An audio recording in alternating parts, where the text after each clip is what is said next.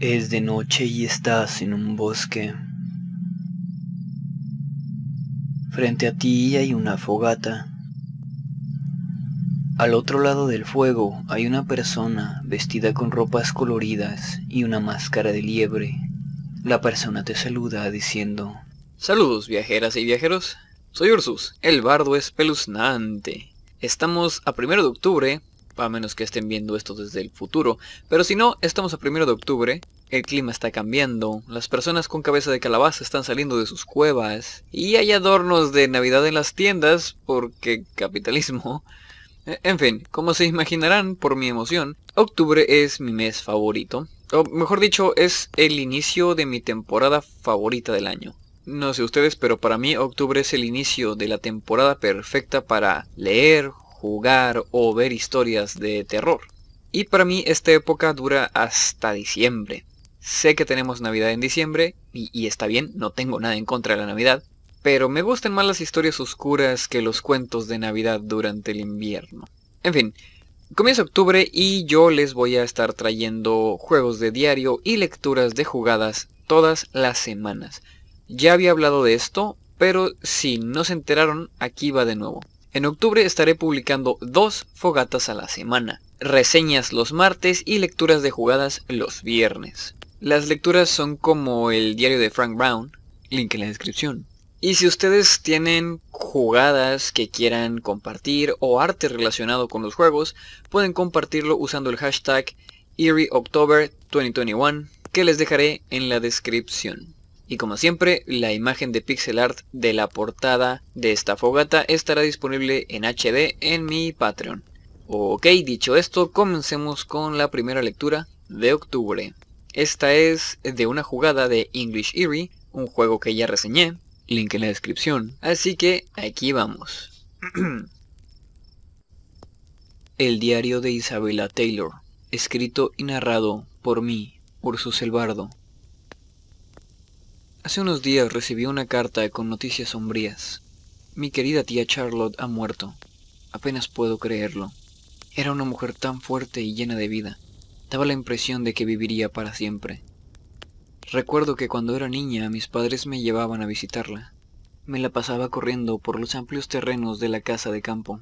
Más de una vez me lastimé cayendo de los árboles que me encantaba trepar. Mi tía solía cuidarme en mis atropelladas aventuras y solía jugar conmigo a juegos que yo me inventaba. Era una mujer vigorosa y llena de sonrisas. Ahora esos recuerdos son agridulces. Pero no todo es triste. Al parecer, ella nunca tuvo familia y al morir me heredó su propiedad de Derbyshire. No puedo creer que esa casa que tanto amé en mi infancia ahora será mía. Me parece algo extraño, pues llevaba años sin ver a la tía Charlotte. En algún punto durante mi adolescencia dejamos de visitarla. Mis padres nunca me dijeron por qué, simplemente dejamos de ir. Le envié cartas, pero nunca me respondió. En fin, es una noticia dolorosa, pero pienso aprovechar la oportunidad y alejarme de la vida ajetreada de la ciudad. Llevaba tiempo queriendo hacerlo. Ya he comenzado los preparativos para mudarme. Estaré en camino en unos días. Por fin me he mudado a casa de mi tía. Bueno, supongo que ahora es mi casa. En cualquier caso, ya estoy aquí. La mudanza no fue tan difícil como imaginaba. En buena parte porque Wilfred, el antiguo chofer de mi tía, me estuvo ayudando. De hecho fue él quien me trajo desde la estación de tren hasta la casa. No sé si podré acostumbrarme a tener un chofer personal, pero Wilfred se ve amable. Y además parece que era cercano a mi tía, pues me dio un collar y me dijo que mi tía me lo había dejado que se lo confió a él para asegurarse de que me llegaría. Cuando vi el collar lo reconocí al instante. Mi tía solía llevarlo siempre. Tiene una hermosa piedra morada que cuelga de una cadena de plata. Me lo puse de inmediato en cuanto lo recibí. Después, Wilfred me aconsejó contratar a alguien para que me preparara la comida. Al principio me pareció un poco excesivo, pero ahora que tengo el dinero de mi tía, no veo por qué no darle trabajo a alguien. Además la casa es enorme y me vendría bien algo de compañía. Así que contraté a una joven llamada Mary Tallow. Ella vive en la villa al pie de la colina, al igual que Wilfred, así que llegará por las mañanas junto con el chofer. Hoy ha sido el primer día de trabajo de Mary. Al principio me pareció algo extraño tener dos personas empleadas para que estén en la casa por si se me ofrece algo. Pero ahora me siento tranquila de haberlo hecho. Como ya había mencionado, el lugar es muy grande. El terreno abarca varias hectáreas e incluye secciones boscosas. Y la casa en sí tiene tres plantas y es algo laberíntica. Es muy bonita, pero estar a solas en un lugar tan grande me causa ansiedad. Incluso con Mary en la casa hay ocasiones en las que me siento sola. Y creo que esa ansiedad me está afectando y me hace ver cosas. Hoy, después de un largo día, me acomodé frente a la chimenea del estudio. Estaba esperando el té de menta que le encargué a Mary mientras observaba el fuego. En algún momento las flamas comenzaron a hacerse pequeñas. Me imaginé que los troncos necesitaban ser atizados, así que me levanté y tomé el atizador. Pero cuando me volteé hacia la chimenea, el fuego se avivó de pronto y prácticamente se me echó encima. Alcancé a reaccionar saltando hacia atrás, así que el fuego no me alcanzó. Caí sentada en el sillón y me quedé viendo la chimenea con cara de espanto sin saber qué hacer hasta que Mary llegó con mi té. La chica notó que me encontraba mal y me preguntó si podía ayudar. Pensé en contarle lo sucedido, pero decidí que eran imaginaciones mías por el estrés y le dije que solo estaba estresada. Algo que era al mismo tiempo una verdad, pero también un deseo. Después de eso me moví a mi habitación desde donde escribo esto. Ahora estoy algo más calmada. Terminaré mi té y luego intentaré dormir. Estoy escribiendo esto de madrugada. Ni siquiera sé qué horas son. Cosas extrañas siguen pasando. Y decidí documentarlas tanto para calmarme como por si me pasa algo. Hace un rato desperté al escuchar ruidos. Cosa extraña, pues en la noche solo estoy yo en la casa. Creí que podía ser Mary que había olvidado algo otra vez pero vi la hora y era la una de la mañana. No había forma de que Mary hubiera vuelto a estas horas. Asustada, me levanté y fui a echar seguro a la puerta de mi habitación. Al estar cerca de la puerta, escuché como si alguien estuviera corriendo en el pasillo. Haciendo el menor ruido posible, coloqué una silla contra la puerta. Durante mucho rato continuó el ruido de alguien corriendo por la casa. Estaba tan asustada que ni siquiera sé si duró horas o minutos. En este momento ya no se escucha nada, pero planeo quedarme despierta hasta que lleguen Wilfred y Mary. Ya me encuentro mejor, aunque cansada por la desvelada. Mary y Wilfred llegaron junto con la salida del sol y me ayudaron a calmarme. Les conté lo que sucedió y Mary me preparó un té mientras Wilfred llamaba a la policía. Cuando los agentes llegaron, me hicieron varias preguntas y buscaron pistas por la casa, pero no encontraron nada. No había señales de allanamiento y no parecía faltar nada, aunque la casa es muy grande y dudo que pueda saber si faltan algunas cosas. Los agentes se retiraron asegurándome que mandarían a alguien esta noche para patrullar. Cuando ellos iban saliendo, la señora Trotter iba entrando. Ella es una panadera muy amable que todos los días me trae pan recién hecho. Por su carácter amable creí que también me ayudaría a tranquilizarme, pero no fue así. Bueno, supongo que su intención era calmarme, pero me dijo algo muy extraño. Cuando le conté que me había despertado por ruidos extraños, me preguntó si había escuchado los arañazos. Cuando le dije que no, pareció aliviada. Le pregunté a qué se refería, pero se negó a continuar con el tema. Todo lo que me dijo es que la casa era muy grande para una sola persona. No pude discutirle su último y le pregunté a Mary y Wilfred si alguno podría quedarse para hacerme compañía en las noches. Tanto ella como él aceptaron, e hicimos preparativos para que se quedaran en habitaciones cercanas a la mía. Pero incluso con el agente que va a patrullar no me siento segura. Algo extraño está pasando aquí. Creo que después de comer comenzaré a hacer preparativos para volver a mi antigua casa. Definitivamente algo no está bien. Comencé con los preparativos para volver a la ciudad, pero arreglar todo tomará un par de días. Aún así, el comenzar a preparar todo ayudó a calmarme. Y además el resto del día fue bastante tranquilo.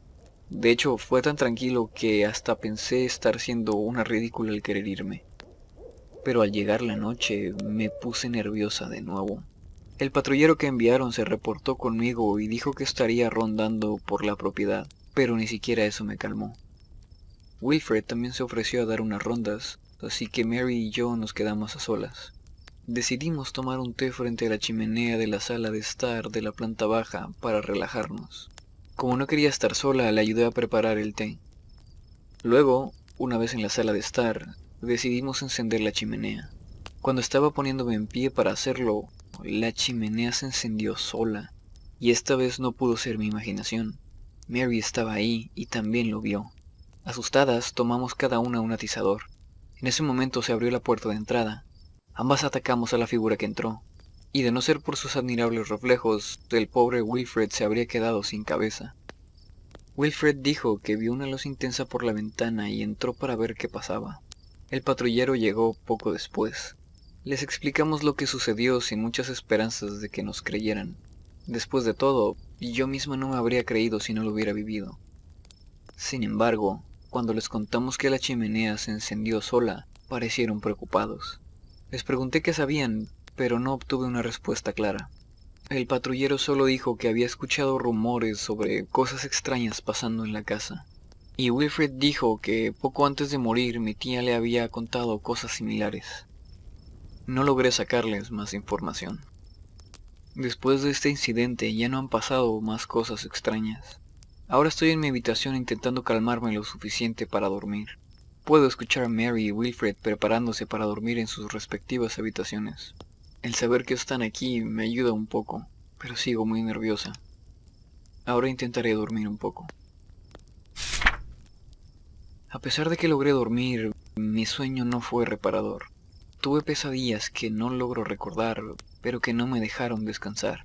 Y al parecer Mary y Wilfred tuvieron experiencias similares. Así que pasamos la mañana sin separarnos. No hablamos mucho, pero estar cerca nos confortaba.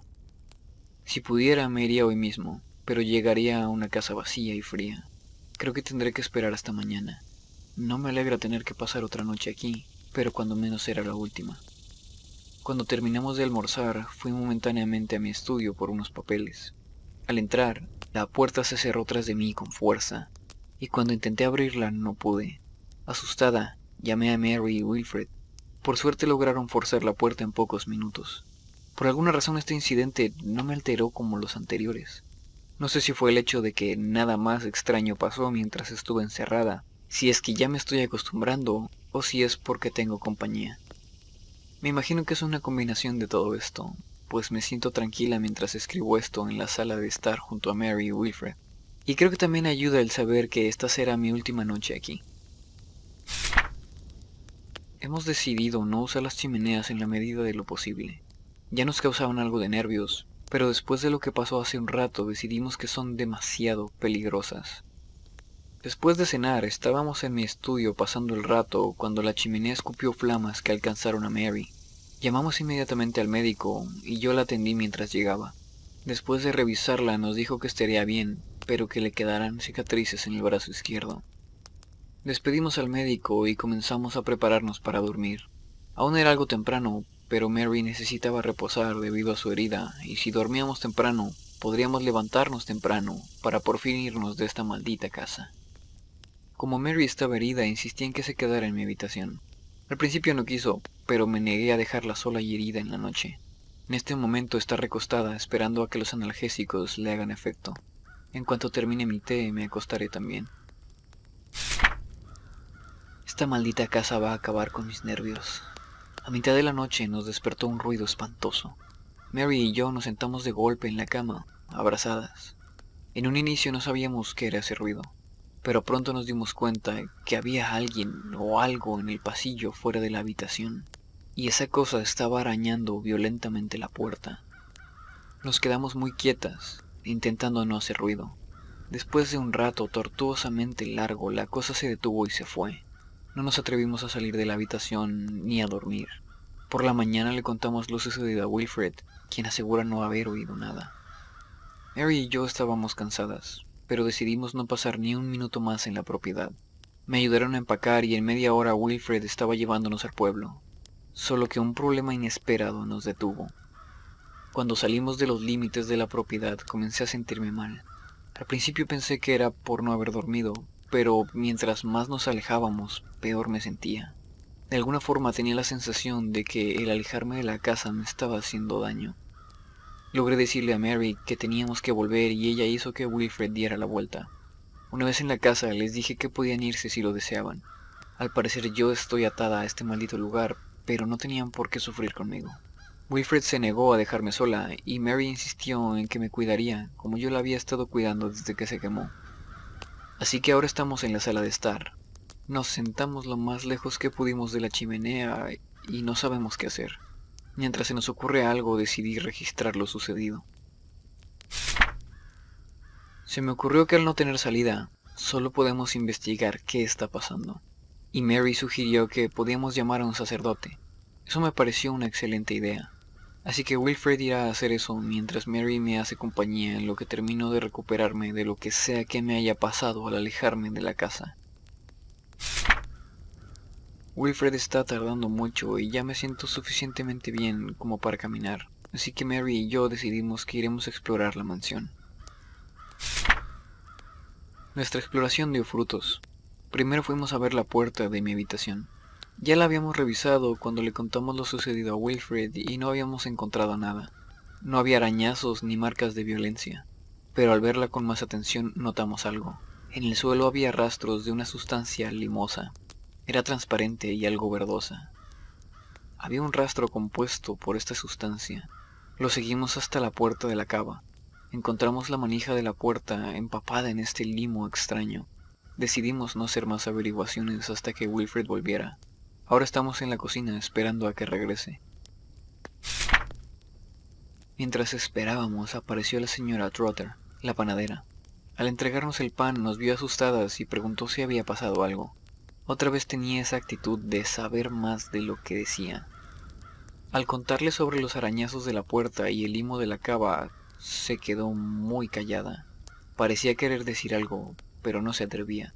Después de insistirle decidió contarnos. Yo no estaba preparada para lo que nos dijo. Nos contó que ella solía trabajar para mi tía. Ocupaba el puesto que ahora ocupa Mary. Trabajó durante muchos años sin problemas, pero en los últimos cinco años mi tía había cambiado. Parecía estar cansada todo el tiempo y se la pasaba leyendo libros antiguos. También comenzó a reunir objetos extraños. La señora Trotter mencionó una caja de ébano y una daga ornamentada. También dijo que mi tía mencionó varias veces la idea de la inmortalidad. Quería contarnos las circunstancias de la muerte de mi tía, que al parecer fueron extrañas, pero ya estaba muy agitada y necesitaba calmarse. Decidimos llevarla a la sala para que se recostara en un sillón.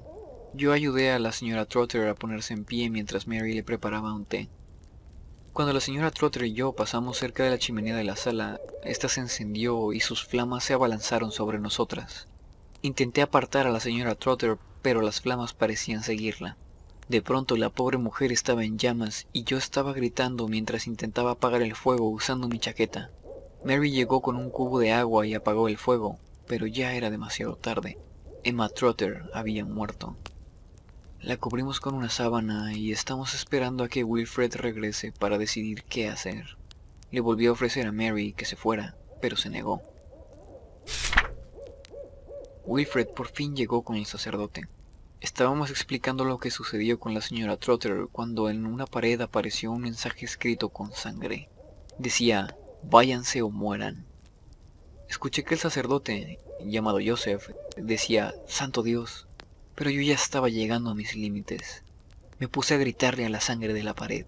No recuerdo todo lo que le dije, pero le reproché la muerte de la inocente señora Trotter y le dije que me iría si pudiera. Después de eso, tomé la mano de Joseph y lo arrastré hasta la puerta de la cava. Le dije que creía que la cosa estaba ahí abajo.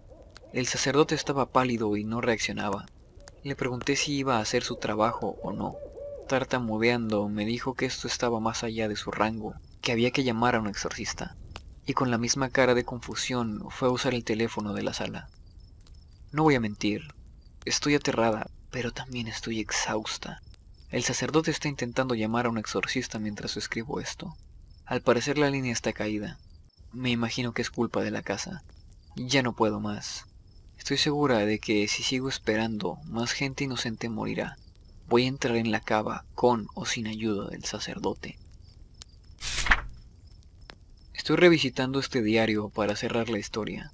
Quiero dejar esto atrás, pero siento que no puedo hacerlo si no termino de contar lo que sucedió. No sé si alguien leerá esto alguna vez. Probablemente no. Pero como dije, escribo esto por razones personales. Tengan en mente que han pasado meses desde la última vez que escribí, así que los detalles están algo borrosos. Recuerdo que estaba harta. Tomé un cuchillo de la cocina y entré en la cava de forma impulsiva. El lugar era oscuro y frío. Detrás de mí entró el resto. Primero Mary, luego Wilfred y por último el sacerdote. Caminamos con precaución por el lugar mientras Joseph rezaba como si no hubiera un mañana. Y, tristemente, así fue para él. Sin previo aviso, una estantería se soltó. La pesada tabla de madera golpeó al sacerdote en la cabeza, matándolo en el acto. Mary se aferró a mi brazo y Wilfred se persinó. Yo solté una maldición por lo bajo. Me las había arreglado para reemplazar el miedo con ardiente furia. Esa maldita casa me tenía completamente harta. Algo que nunca olvidaré es cuando escuché a Wilfred disculparse para luego salir corriendo de la cava. Primero lo maldije por cobarde, pero al escuchar que cerraba la puerta tras él y le ponía seguro, lo maldije por traidor. Ahora estaba más oscuro que antes. La habitación estaba iluminada por un único foco de luz tenue y parpadeante, y en esa penumbra se perfiló la silueta de una mujer. La reconocí como mi tía. Parecía estar hecha de ese limo extraño, y su cabeza colgaba sobre uno de sus hombros de forma grotesca y antinatural. Tomé una botella de vino y se la arrojé al espectro. Cuando la botella alcanzó la silueta, ésta se desintegró. El vino dejó una mancha oscura en la pared. Sin perder tiempo, Mary y yo comenzamos a investigar la cava. Si el espectro de mi tía estaba aquí, entonces tenía que haber algo importante para ella, tal vez una forma de deshacernos del fantasma. Durante nuestra búsqueda, el espectro no volvió a aparecer, y después de un rato, Mary encontró un papel enrollado. Al extenderlo, vimos que era un mapa de la mansión. Al parecer había una puerta secreta en la cava. Estaba detrás de una de las estanterías. Nos dirigimos a la entrada secreta y quitamos la estantería de en medio. Nos paramos un momento para tomar aliento y luego cruzamos la puerta. Bajamos unas escaleras hasta un angosto pasillo. Un interruptor encendió unos focos similares al de la cava. El pasillo se extendía hasta más allá de la luz de los focos. Tras de mí, Mary se tropezó en el último escalón y se hizo daño con su propio cuchillo. Se hizo un corte en una pierna. Era profundo, pero logramos detener el sangrado vendando la herida con un trozo de tela que corté de mi ropa. Continuamos por el pasillo a paso lento, pues Mary necesitaba apoyarse en mí para caminar. Mientras avanzábamos por el pasillo comencé a oler humo. Me imaginé que Wilfred le había prendido fuego a la casa, o que las chimeneas habían estallado todas al mismo tiempo. Supongo que no importaba la razón, lo importante era que la casa estaba en llamas, así que apretamos el paso. El pasillo parecía interminable, pero después de un rato llegamos al final. Terminaba en un umbral sin puerta. Lo cruzamos con los cuchillos en alto. Al otro lado había una habitación pequeña de paredes desnudas. A nuestra izquierda había una puerta, y en el centro estaba una tumba de concreto. No tenía lápida encima y dentro se encontraba el cuerpo de mi tía perfectamente conservado. El cuerpo sostenía entre las manos una caja de ébano. Del otro lado de la tumba apareció el fantasma limoso de mi tía sosteniendo una daga ornamentada. Sin perder tiempo se arrojó sobre nosotras. Nos apartamos y yo intenté darle tajos con mi cuchillo. Le atiné unos cuantos golpes, pero era como intentar apuñalar agua. El cuchillo del fantasma, por otro lado, sí logró hacerme daño. Me hizo cortes en brazos y espalda. El espíritu me arrinconó. Se arrojó sobre mí de nuevo, pero a medio camino soltó un alarido y se desvaneció. La daga cayó al suelo con un tintineo metálico. Sorprendida, volteé a ver a Mary. La encontré de pie junto a la tumba. Su cuchillo estaba encajado en el pecho de mi tía, justo en el corazón. De pronto el cuerpo de mi tía se descompuso rápidamente hasta llegar al estado que debería tener según la naturaleza. El hedor a podredumbre que apareció asaltó nuestras narices. Probamos a abrir la puerta y funcionó. Tras ella había unos escalones que subimos con cuidado, pues no quería que Mary se lastimara más la pierna. Al llegar a la cima salimos en el cementerio de la familia. Al parecer mi tía había conectado su tumba con la casa. A paso lento regresamos hasta la casa, que encontramos derrumbada. Alguien del pueblo debió ver el incendio, pues en algún momento llegaron bomberos y policías. Nos ayudaron a llevar a Mary al médico, en el trayecto hacia el pueblo recordé el collar de mi tía, el que me había dado Wilfred. Todavía lo tenía puesto, así que me lo quité. No sabía qué hacer con él. Quería tirarlo, pero me dio miedo que pudiera hacerle daño a alguien más, así que lo guardé de momento. Me quedé en el pueblo, en casa de Mary, mientras ella y yo nos recuperábamos de las heridas. En ese tiempo, Mary y yo nos conocimos más y entablamos una relación. Decidimos que en cuanto nos recuperáramos lo suficiente para viajar, nos iríamos a mi casa de la ciudad. Ella había crecido ahí en Derbyshire y le dolía irse, pero estaba tan ansiosa como yo de alejarse de la casa de mi tía todo lo posible. Antes de irnos del pueblo le entregamos el collar a una iglesia local. Espero que sepan qué hacer con él. Y eso es todo lo que sucedió. Escribo todo esto desde mi viejo apartamento en compañía de mi amada Mary. Espero que poner todo esto por escrito me permita por fin dejar atrás los recuerdos de la casa de mi tía. Hemos comenzado a construir una nueva vida, y en ella no hay espacio para recuerdos lúgubres. Pero temo que no será tan fácil. Algunas noches siento que alguien está junto a mi cama, observándome dormir, y un par de veces he soñado con el collar. Tal vez debamos mudarnos más lejos cuando tengamos la oportunidad.